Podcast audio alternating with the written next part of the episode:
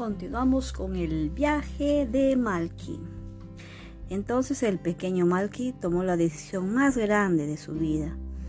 Sigue viajando con los patos Jujuy, Martín. Tú tienes que volar y yo tengo que crecer. Me dejaste en mi casa, es suficiente. Yo solo encontraré al Muki para que me vuelva a convertir en humano. ¿De verdad, Malky? ¿Lo dices de todo corazón? Sí, Martín, de todo corazón. Martín no sabía qué decir, entonces Malky saltó y se abrazó del cuello del pato blanco.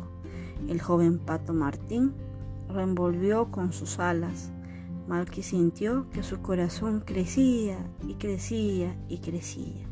Y antes de poder entender lo que le pasaba, el pico de Martín chocaba contra su rodilla y él estaba abrazando al aire. Has vuelto a ser humano, Malky, gritó Martín desde abajo. Malky se, se rascaba la cabeza. Sentía como si se despertara de un sueño. Miró hacia abajo y vio a su amigo el pato blanco. Qué raro. Hace un rato ese pato ese pato no había sido tan pequeño y la laguna ya no parecía un mar. Todas las aves eran pequeñas, muy pequeñas. ¿O acaso era él que se había hecho grande? Muy grande. De pronto se puso a temblar y comprendió lo que había pasado. Se había equivocado y había rectificado. Entonces se había convertido en un niño. Había vuelto a ser humano. ¿Y el Muki? ¿Dónde estaba el Muki? No veía al Muki por ningún lado. Entonces, quien lo había convertido en humano? Malky se acordó de las palabras de la gata Malú. El Muki se ha convertido en, te ha convertido en duende porque fuiste muy malo con él. Quiere que aprendas a ser bueno. Eso era lo que había pasado. Malky había conocido la compasión cuando comprendió que Martín no iba a ser feliz en la chacra. Le dio pena y quiso ver al amigo feliz.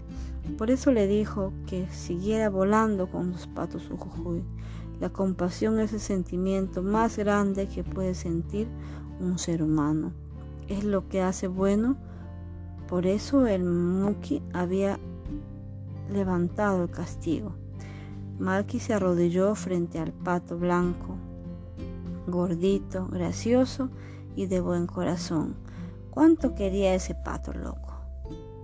Martín puso su cabeza en el hombro de Martín y Malky lo rodeó con sus brazos.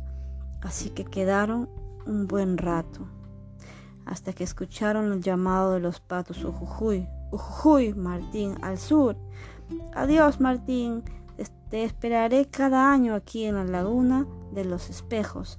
Vamos a ser amigos por siempre, lo animó Malky.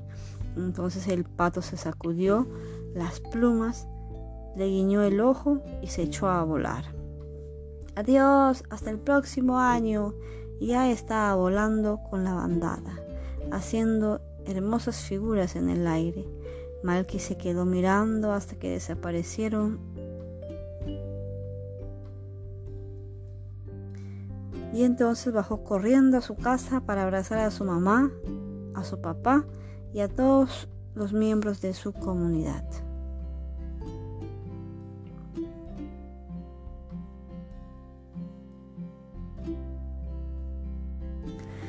Malky subía hasta la laguna cada año para encontrarse con Martín, luego con el hijo de Martín y posteriormente con sus nietos y bisnietos.